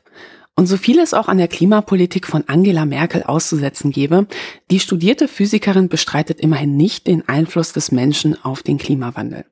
Trotzdem wäre es fatal zu denken, dass Klimawandelleugner in Europa die Debatte nicht beeinflussen würden. Dies wird allein schon klar, wenn man sich einmal die Facebook-Kommentare unter Posts zu Fridays for Future anschaut. Das sagt jedenfalls die Journalistin Lena Puttfaken. Äh, auf Facebook ist tatsächlich sehr, sehr viele Menschen, also sehr, sehr viele Kommentare sind wirklich verschwörungstheoretisch und sagen, da steckt irgendwie eine Industrie dahinter oder die Wissenschaftler haben sich alle verschworen, damit sie uns quasi erzählen, dass der Klimawandel äh, menschengemacht ist und der ist aber gar nicht menschengemacht und das hat mich mit so am meisten überrascht und irgendwie auch schockiert. Im Rahmen der groß angelegten Studie European Perceptions of Climate Change wurde die Einstellung der Menschen in Deutschland, Frankreich, Großbritannien und Norwegen zum Thema Klimawandel untersucht. Die Studie zeigt, dass zwischen 25 und 31 Prozent der Bevölkerung in den jeweiligen Ländern denken, dass höchstens die Hälfte der Wissenschaftler vom menschengemachten Klimawandel überzeugt wären. Das Problem daran ist, dass das überhaupt nicht die tatsächliche Situation in der Wissenschaft abbildet. Im Jahr 2013 wurden im Rahmen einer großen Metastudie rund 4000 Studien zum Thema Klimawandel ausgewertet. Unter denjenigen Studien, die klar Position bezogen, lag der Anteil der Arbeiten, die ganz klar den Menschen für den Klimawandel verantwortlich machten, bei ganzen 97 Prozent. Kurz gesagt, Klimawandelleugner spielen in der Wissenschaft so gut wie keine Rolle. Aber auch hierzulande gibt es eben Menschen und Organisationen, die das gerne anders darstellen wollen. Das Magazin Monitor hat in der deutschen Klimaleugner-Szene recherchiert und ist dabei auf erstaunliche Dinge gestoßen. Es folgt ein Ausschnitt aus der Sendung vom 6.12.2018. Es sind vor allem rechte Parteien, die klimawandelskeptische Positionen in die öffentliche Debatte und in die Parlamente tragen, auch in Europa. Zu diesem Ergebnis kommt eine aktuelle Studie der Berliner Denkfabrik Adelphi. Sie analysiert die klimapolitischen Positionen von 21 rechten Parteien. Nur zwei erkennen danach den menschengemachten Klimawandel an. 13 sind unentschieden oder ignorieren das Thema. Sechs sind skeptisch oder leugnen den menschengemachten Klimawandel komplett, darunter die AfD. Die Gefahr besteht schon, dass es salonfähig wird. Und wir haben das in der Migrationsdebatte in Europa gesehen, wie schnell Stimmungen eigentlich kippen können, äh, ohne dafür äh, wirklich eine empirische Evidenz zu haben. Schon jetzt stimmen die rechten Parteien im Europaparlament überwiegend gegen Klimaschutzvorhaben und die Zahl ihrer Abgeordneten dürfte nach der nächsten Europawahl steigen. Wozu das führt, kann man jetzt schon in Ansätzen sehen. Dieser Mann ist Stuart Agnew, britischer Abgeordneter der rechten UKIP-Partei und bekennender Klimawandelleugner. Sie schüren Panik, indem Sie sagen, wir hätten nur noch zwölf Jahre, um das Weltklima zu retten. Lächerlich, das ist einfach nur dumm. Im Herbst durfte Agnew als Berichterstatter für den Agrarausschuss auftreten. Es ging um die Frage, was die Landwirtschaft tun kann, um CO2 zu sparen. Die Kommission hatte dazu einen Vorschlag gemacht. Agnew durfte ihn bewerten und griff dabei tief in die klimawandelskeptische Argumentekiste. Schuld an der Erderwärmung seien etwa die kosmische Strahlung, das Sonnensystem und Meeresströmungen. Der Einfluss von CO2 und anderen Treibhausgasen dagegen sei unerheblich. Kurzum, es bestehe kein von der Kommission zu lösendes Problem. Für anerkannte Klimaforscher absurd. Der Fakt, dass äh, CO2 die Temperatur des Planeten erhöht, ist keine Meinung, sondern es basiert auf Grundlagenphysik. Wir verstehen damit die Eiszeiten, wir verstehen, warum es auf der Venus heißer ist als auf der Erde. Es ist ein gesamtes Konstrukt, was darauf basiert, auf der Grundlagenphysik basiert. Agnews Bericht wurde von der Mehrheit des Ausschusses abgeschmettert. Aber kritische Positionen zum Klimawandel können politisch reizvoll sein, gerade für Rechte, gegen den Mainstream, gegen die Medien, gegen Eliten. Eine Studie der Universität Stuttgart kommt zu dem Schluss, dass 16 Prozent, rund jeder Sechste in Deutschland glaubt, dass es gar keinen Klimawandel gibt. Das zu bedienen kann Wählerstimmen bringen. Das weiß auch die AfD. Die AfD sagt hier und heute der Irrlehre vom menschengemachten Klimawandel den Kampf an. Die angeblich wissenschaftliche Basis für ihre Positionen bezieht auch die AfD von erzkonservativen Denkfabriken, dem Europäischen Institut für Klima und Energie etwa, kurz EIKE. Eine Art deutsches Heartland-Institut, deutlich kleiner, aber ähnlich selbstbewusst. EIKE organisiert Konferenzen, schafft Öffentlichkeit für Klimawandelskeptiker. In klimapolitischen Fragen, sogar in parlamentarischen Anträgen verweist die AfD gerne auf EIKE. Die Verbindungen sind eng, inhaltlich wie personell. Eike Klimakonferenz Ende November. Der Mann links am Tisch ist Michael Limburg, der Vizepräsident von Eike. 2017 war er Bundestagskandidat der AfD und ist heute einer der Klimaexperten der Partei. Uns hat man für die Konferenz Hausverbot erteilt. Fragen vorher sind auch nicht erwünscht. Ich will hier auch nicht reinsprechen. Ich möchte, dass Sie jetzt rausgehen. Und wenn Sie nicht sofort verschwinden, wäre ich gewalttätig. Ich bin in der DDR aufgewachsen. Ich will Sie hier nicht sehen. Ich habe Ihnen nichts getan. Sie stehen für eine Redaktion. ich stelle Ihnen Fragen. Nur vier Tage später treffen wir Michael Limburg wieder. Aber diesmal nicht auf einer Konferenz von Außenseitern, sondern mitten im Deutschen Bundestag. Der Mann neben ihm ist Nir Shaviv, ein Professor aus Israel und Star der Klimawandelleugner-Szene. Er ist Dauergast auf Eike-Konferenzen. Heute sitzt er im Umweltausschuss bei einem Fachgespräch zum Klimawandel. Auf Einladung der AfD darf er dort seine Erkenntnisse verbreiten. Wenn man online nach Begriffen wie Climate Change Hoax oder Klimalüge sucht, stößt man auf allerhand absurde Verschwörungstheorien. Eine Theorie besagt etwa, Angela Merkel würde insgeheim eine Ökodiktatur in Europa errichten wollen. Wie das dann allerdings mit den immer noch laufenden Kohlekraftwerken in Deutschland zusammenpassen soll, tja, das frage ich mich irgendwie auch. Laut einer anderen These, die auch von Trump verbreitet wurde, ist der Klimawandel nur eine Erfindung der Chinesen, um den Westen wirtschaftlich zu ruinieren.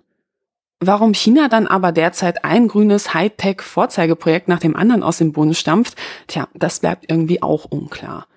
Einig sind sich die Verschwörungstheoretiker darin, dass Hunderttausende Wissenschaftler weltweit über Generationen hinweg quasi einen geheimen Pakt geschlossen hätten, um alle Menschen auf der Welt zu belügen.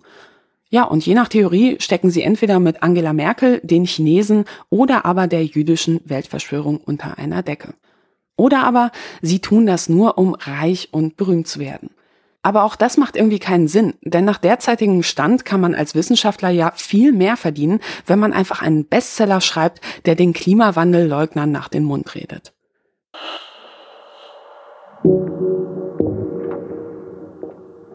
Warum glauben also Menschen derart offensichtlichen Quatsch?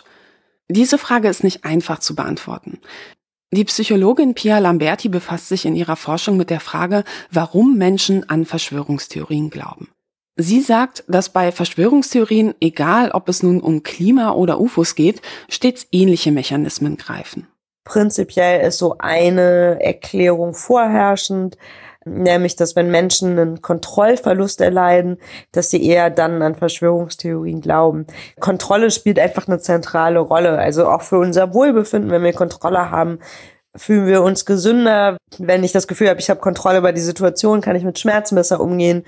Wer Kontrolle im Leben hat, hat auch das weiß ich nicht, lebt länger und so weiter und so fort. Also wichtiges Konstrukt. Die Idee hier ist, dass wenn Menschen ähm, keine Kontrolle in ihrem Leben objektiv haben. Also zum Beispiel, wenn der Partner sie plötzlich verlässt oder es einen Terroranschlag gibt oder eine Wahl, wo ich das Gefühl habe, oh Gott, hier gehen Sachen aber irgendwie passieren in einer Art und Weise, wie ich sie nicht beeinflussen kann, dann glauben sie eher an Verschwörungstheorien als eine psychologische Mechanismus mit Kontrollverlust umzugehen.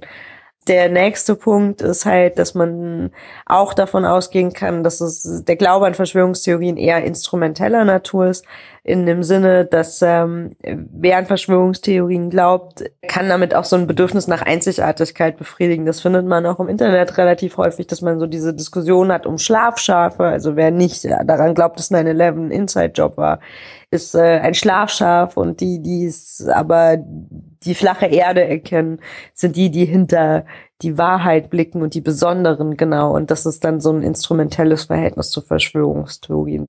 Es wäre natürlich sehr bequem zu denken, Verschwörungstheoretiker würden ganz anders als wir selbst ticken. Aber die Veranlagung zu so einem Verhalten steckt tatsächlich in jedem von uns. Bei der Frage, warum Menschen an Verschwörungstheorien glauben, spielen nämlich eine ganze Menge psychologischer Effekte eine Rolle, die wir auch in abgeschwächter Form bei uns selbst beobachten können. Einer davon ist der sogenannte Confirmation Bias. Dieser besagt Folgendes. Menschen neigen grundsätzlich dazu, eher Informationen zu berücksichtigen, die sie in ihrer Position bestärken.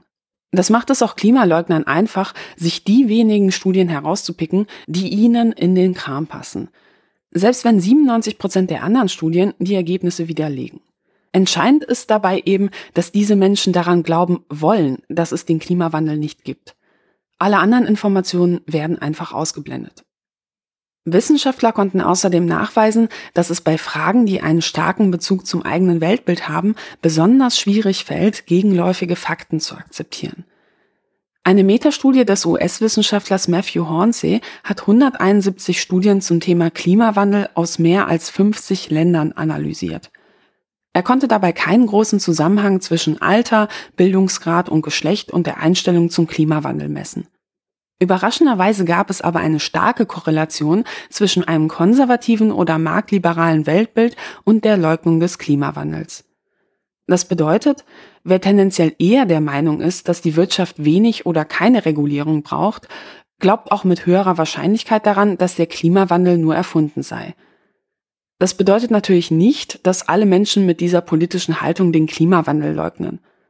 Doch der Anteil der Klimawandelleugner ist in ihren Reihen eben laut der Studie global betrachtet signifikant höher. Eine mögliche Erklärung dafür ist, naja, Befürwortern einer möglichst großen Nichteinmischung des Staates fehlt es eben innerhalb des eigenen Weltbildes schlichtweg an Lösungsoptionen für den Klimawandel. Die unsichtbare Hand des Marktes mag zwar alles Mögliche regeln, den Klimawandel wird man damit allerdings alleine nicht aufhalten können. Es braucht eben auch Regulierung und Verbote. Und wenn man solche Maßnahmen grundsätzlich kritisch sieht, dann reagieren Menschen auch eher tendenziell mit Abwehr. Wie geht man nun mit solchen Erkenntnissen am besten um? Der Wissenschaftler Matthew Hornsey schreibt, dass es immer eine gute Strategie ist, die eigenen Argumente an das politische Weltbild des Gegenübers anzupassen. Der Klimawandel hat ja beispielsweise auch Auswirkungen auf die politische Stabilität von Regionen und auch auf die innere Sicherheit. Ja, und wenn wir jetzt nicht handeln, dann kommen auch auf die Wirtschaft gewaltige Kosten zu. Mit solchen Argumenten hat man deutlich höhere Chancen, in eher konservativen Kreisen durchzudringen, weil sie eben an die Prioritäten im jeweiligen Weltbild anknüpfen. Bei so richtigen Hardcore-Klimawandelleugnern wird man aber auch mit einer solchen Strategie vermutlich nicht durchdringen können. Ich habe die Psychologin Pia Lamberti deshalb gefragt, was man da eigentlich tun kann. Ich würde sagen, prinzipiell ist es gar nicht so einfach, Menschen, die an Verschwörungsmythen oder Erzählungen glauben, vom Gegenteil zu überzeugen. Also erstmal ist das insgesamt gar nicht so leicht. Äh, das kennt man ja wahrscheinlich auch von sich selber, dass wenn man sich erstmal eine Meinung gebildet hat und vor allem, wenn man eine starke Meinung zu was hat, dass das dann doch einiges braucht, bis man das äh, umwerfen kann.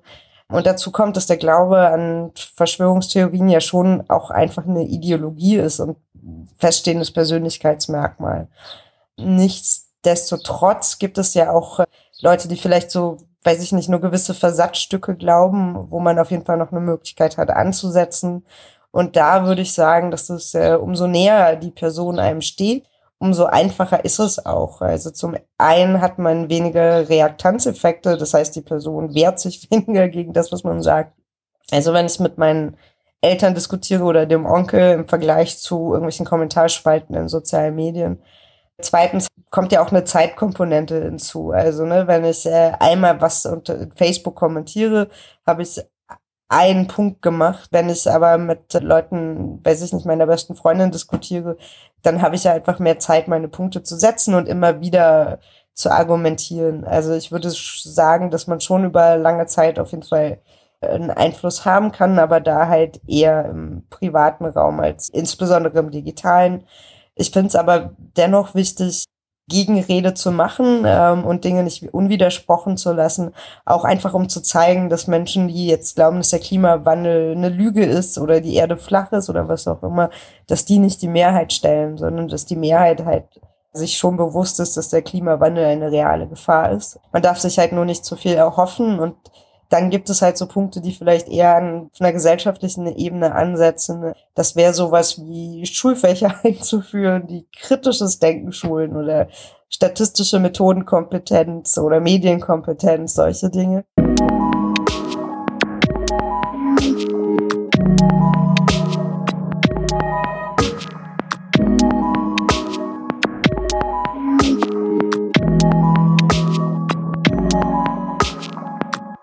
Nicht wenige Experten sagen, die Medien hätten eine Mitschuld an der großen Verbreitung von Verschwörungstheorien rund um das Thema Klimawandel.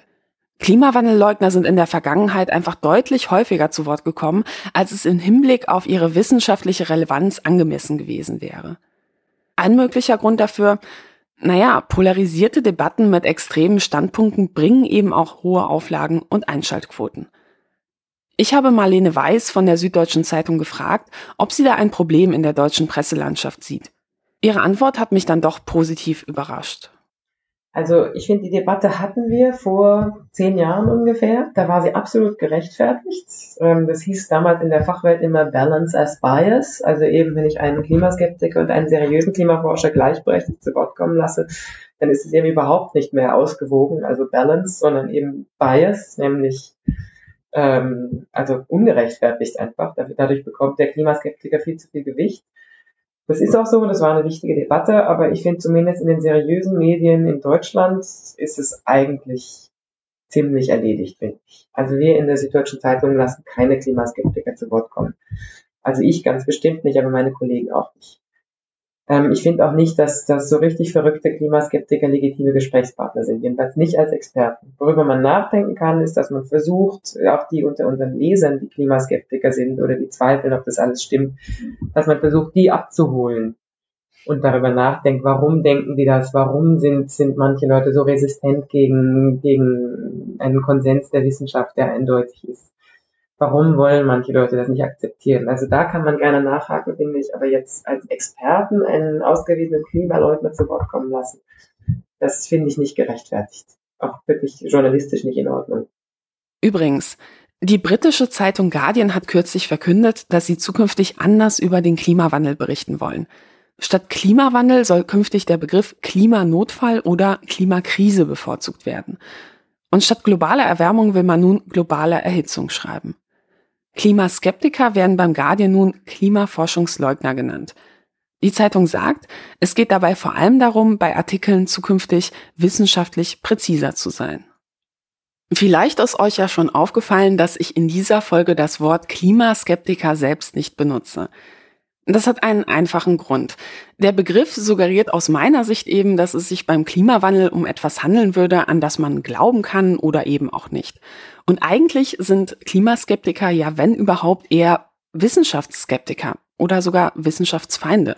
Doch Wissenschaft ist für mich eben keine Glaubensfrage. Und daher benutze ich diesen Begriff auch ganz bewusst nicht. Denn aus meiner Sicht ist ein Wort wie Klimaskeptiker verharmlosend.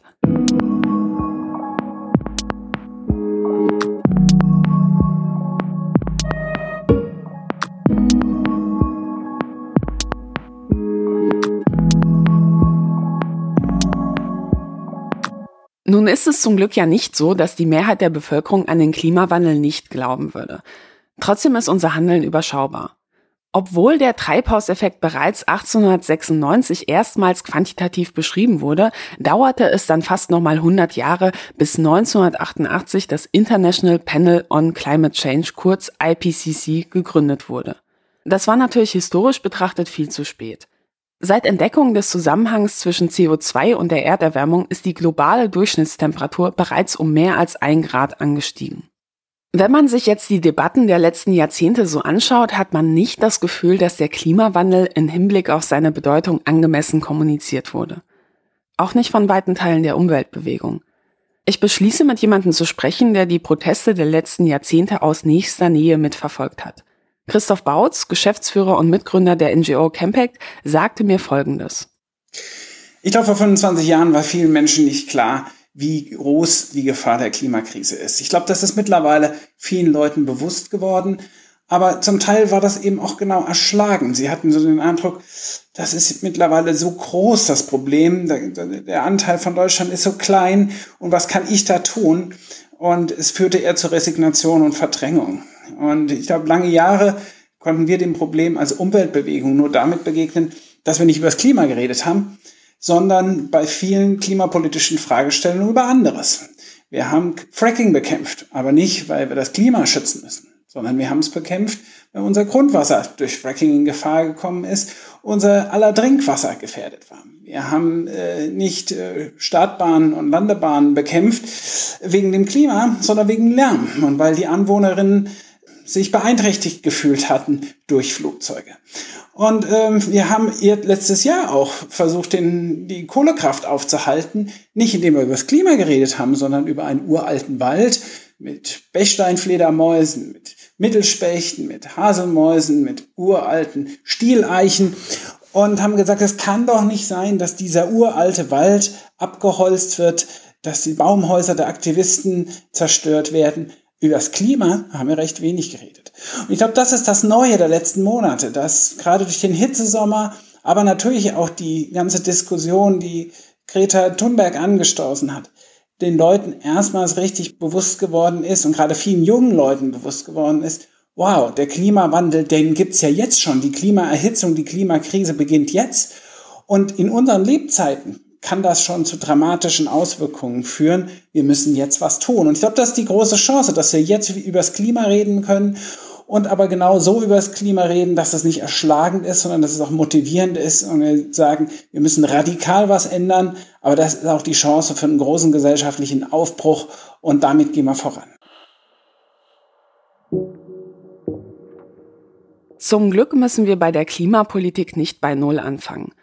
Im Jahr 1992 wurde in Rio das erste globale Klimaabkommen auf den Weg gebracht. Die Unterzeichnerstaaten verpflichteten sich, die eigenen Emissionen zu reduzieren. Das Problem war damals nur, dass es keine verbindlichen Zielzahlen gab.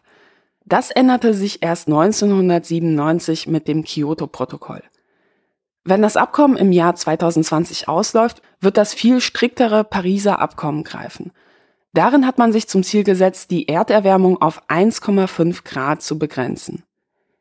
Christoph Bautz sagt, er ist sehr froh darüber, dass die Jugendlichen jetzt Druck machen, dieses Ziel auch umzusetzen.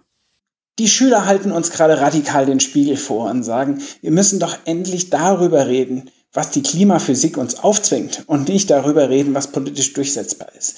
Und das heißt, das, was bisher diskutiert wird, bis 2050 äh, Deutschland klimaneutral machen, den Kohleausstieg bis 2038 machen, das verfehlt völlig das, was eigentlich notwendig ist, um die Klimakrise aufzuhalten und zu verhindern, dass wir in eine Situation geraten, wo die Klimakrise eine Eigendynamik erfährt und nicht mehr einbremsbar ist. Und das heißt für uns, wir müssen radikal umdenken. Wir müssen mit ganz anderen Ambitionen versuchen, die Klimakrise aufzuhalten in einer Weise, wie das weder die Grünen, noch die Linkspartei, noch Umweltverbände, noch überhaupt irgendein Akteur und auch bisher nicht Campec gefordert hat. Die Schüler sagen ganz klar, und sie haben einfach recht, weil sie das auch mit den Klimaexperten zusammen sagen, bis 2035 muss Deutschland klimaneutral sein, wenn wir das 1,5 Grad Ziel noch einhalten müssen. Und das heißt doch, wir brauchen eine gesellschaftliche Veränderung. Die hat Dimensionen vom, vom New Deal, die hat äh, Dimensionen vom Apollo-Programm. Also eine Herausforderung, gesellschaftlich umzusteuern, wie wir sie ganz selten überhaupt seit Bestehen der Menschheit hatten. Und genau dem müssen wir uns stellen. Bevor er seine eigene NGO gegründet hat, war er übrigens eine der führenden Figuren bei Attac Deutschland. Attac ist ein internationales Netzwerk, das sich für mehr soziale Gerechtigkeit und ganz konkret für eine stärkere Regulierung der Finanzmärkte einsetzt. Vielleicht ist das auch ein Grund, warum er heute sagt, dass wir bei der Klimapolitik viel umfassender ansetzen müssen. Ich glaube, wir müssen jeder ökologischen Forderung eine soziale an, äh, entgegenstellen. Wenn wir sagen, wir müssen unseren Gebäudebestand ganz massiv dämmen. Da muss ich eben dafür sorgen, dass da nicht am Ende Gentrifizierung rauskommt, dass nicht äh, die sozial Schwachen sich dann ein Haus nicht mehr leisten können, was Luxus saniert wird. Da muss ich ganz klar gucken, dass es öffentliche Förderung gibt und eine Begrenzung äh, der Mietsteigerung. Ich muss schauen, wenn ich eine CO2-Abgabe mache, dass nicht die sozial Schwachen nur benachteiligt werden, sondern dass das Geld, was eingenommen wird, überproportional den sozial Schwachen zurückgegeben wird und dadurch umverteilt wird von oben nach unten. Ich muss schauen, was passiert denn mit den Arbeiterinnen und Arbeitern in den Kohleregionen, in den großen Automobilkonzernen. Ähm, da brauche ich einen Strukturwandel, der sozial abgefedert ist. Und ich muss insgesamt Gerechtigkeitsfragen stellen, weil es kann doch nicht sein, dass die Antwort auf die Klimakrise ist, dass die Reichen äh, sich weiter äh, ökologische Verschmutzung leisten können, während die Armen dafür zahlen sollen und sich das nicht mehr, vieles nicht mehr leisten können. Das heißt, soziale Gerechtigkeit und Ökologie sind zwei Seiten der gleichen Medaille und ich muss wirklich sozial-ökologische Transformation gemeinsam denken. Aber auch darüber hinaus. Es ist natürlich auch die Frage, wenn ich Großkonzerne habe, wenn ich mächtige Wirtschaftslobbys habe, die auch Länder gegeneinander ausspielen können, dann habe ich enorme Schwierigkeiten, so eine ökologische und soziale Transformation durchzusetzen. Dann muss ich die Macht von Konzernen wirklich begrenzen. Da muss ich mir auch Gedanken machen, dürfen Konzerne überhaupt so groß sein? Ähm, das heißt, wir müssen dem, der Politik wieder das Primat zurückgeben und den Einfluss von Wirtschaftsinteressen zurückschrauben. Und als letztes ist natürlich schon auch die Frage, funktioniert Klimaschutz, funktioniert die, die Erhaltung dieses Planeten mit einer Wirtschaft, die auf unbegrenztes Wachstum setzt. Das heißt, ich muss die Wachstumsfrage kritisch diskutieren. Äh, das kann doch eigentlich nicht funktionieren, dass eine Wirtschaft immer weiter wächst und wächst und wächst und auf der anderen Seite die Grenzen eines endlichen Planeten achtet. Und ich glaube, die Konsequenz ist genau auch Wachstum kritisch in Frage zu stellen, zu schauen, wo findet noch qualitatives Wachstum äh, statt. Aber dieses Primat von Wirtschaftswachstum, das muss ich radikal in Frage stellen.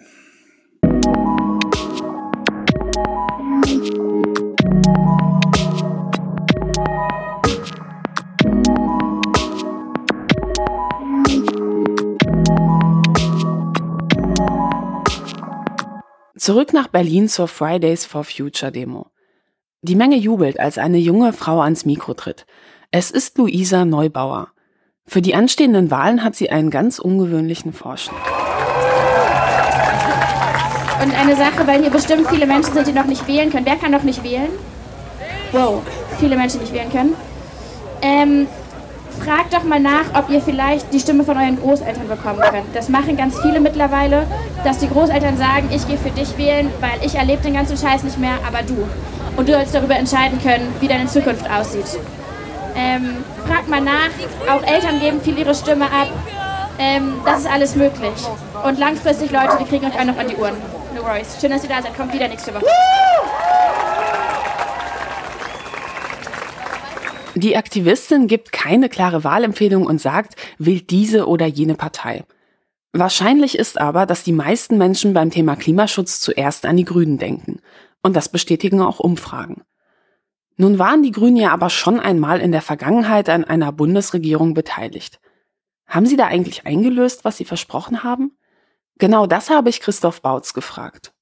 Ich würde sagen, die Grünen haben eins in ganz große Sache erreicht. Und das war bei der ersten rot-grünen Koalition, über die man ja sehr kritisch diskutieren kann, wenn man sich die Sozialpolitik anschaut, wenn man äh, die neoliberale Wirtschaftspolitik, die da gemacht wurde, anschaut.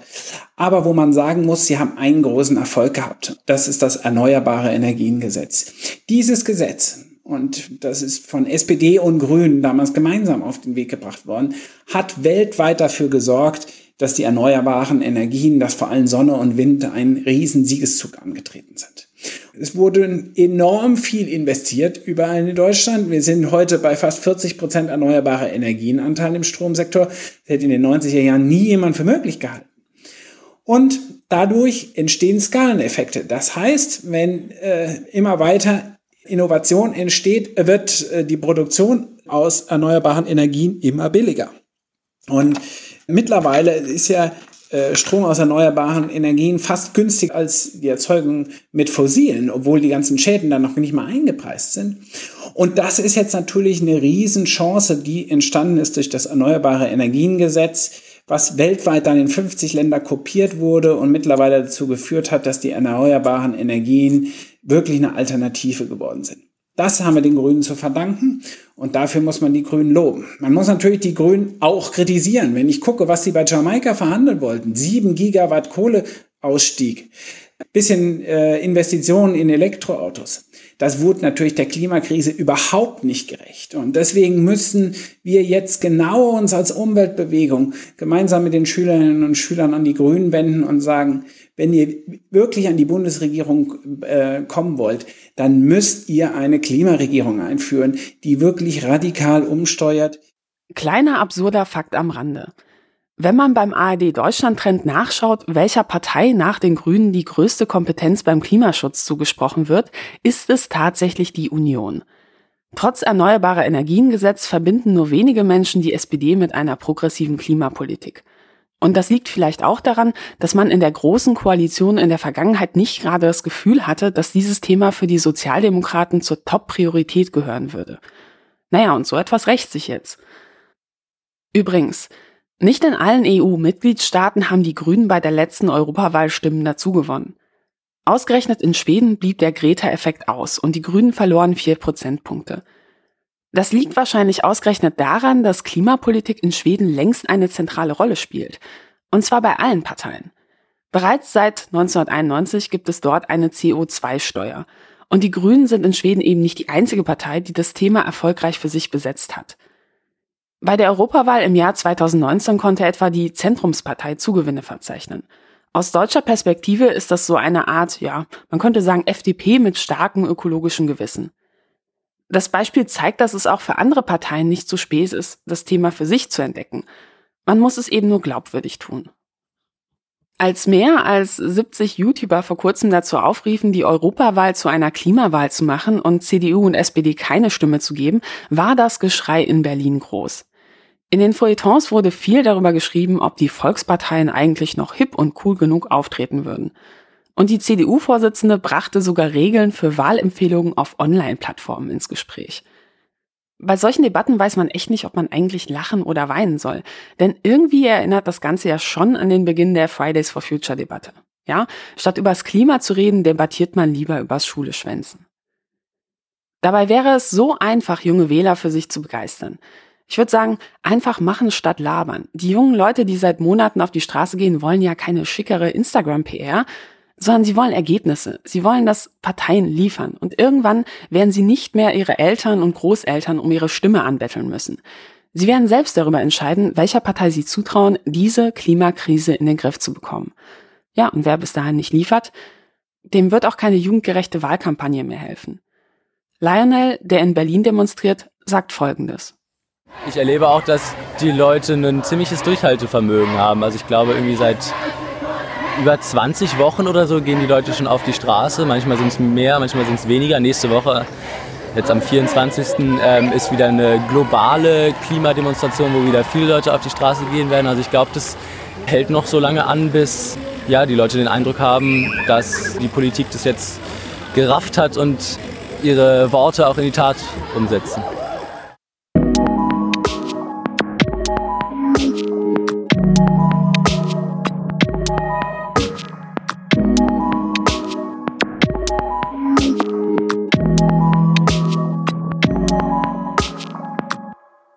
Ja, und damit sind wir auch schon am Ende dieser Folge angelangt. Ich hoffe, es hat euch gefallen. Wenn ja, würde ich mich freuen, wenn ihr diesen Podcast abonniert, weiterempfiehlt und eine Bewertung auf der Plattform eurer Wahl, zum Beispiel bei iTunes, dalasst. Das hilft anderen, den Podcast zu finden. Und vielleicht ist euch ja auch schon aufgefallen, dass es in diesem Podcast keine Werbung gibt. Das liegt daran, dass dies ein rein spendenbasiertes und auch unabhängiges Projekt ist. Wenn euch die Folge gefallen hat, könnt ihr gerne eine Spende dalassen. Alle Infos dazu findet ihr im Beschreibungstext der Folge oder auf denkangebot.org. Über einen Dauerauftrag freue ich mich natürlich ganz besonders. Für die letzte Folge zum Thema Datenschutz und dem Standardargument, ja, ich habe ja nichts zu verbergen, hat mir Christian sensationelle 100 Euro überwiesen. Im Überweisungsbetreff hat er dazu geschrieben, danke, Link dazu geht ab sofort an alle, die mir mit diesem Argument kommen. Lieber Christian, das hat mich wirklich umgehauen und auch sehr gefreut. Und es macht mich wirklich froh, wenn eine Folge so gefällt. Steckt auch jedes Mal aufs Neue viel Arbeit und auch viel Herzblut drin und ich hoffe, das merkt man auch. Vielen Dank an all diejenigen, die diesen Podcast bereits mit ihrer großen oder auch kleinen Spende unterstützen. Schon ein Euro als Dauerauftrag hilft mir sehr. Nur dank euch ist es möglich, ein so aufwendiges Format überhaupt zu realisieren. Danke oder wie man auf Polnisch sagt, dziękuję bardzo. Alle Links zu den Quellen findet ihr ebenfalls auf denkangebot.org. Die Musik kam wie immer vom wunderbaren Crosstrack. Ich wünsche euch viel Spaß mit dem folgenden Track. Tschüss und bis zum nächsten Mal.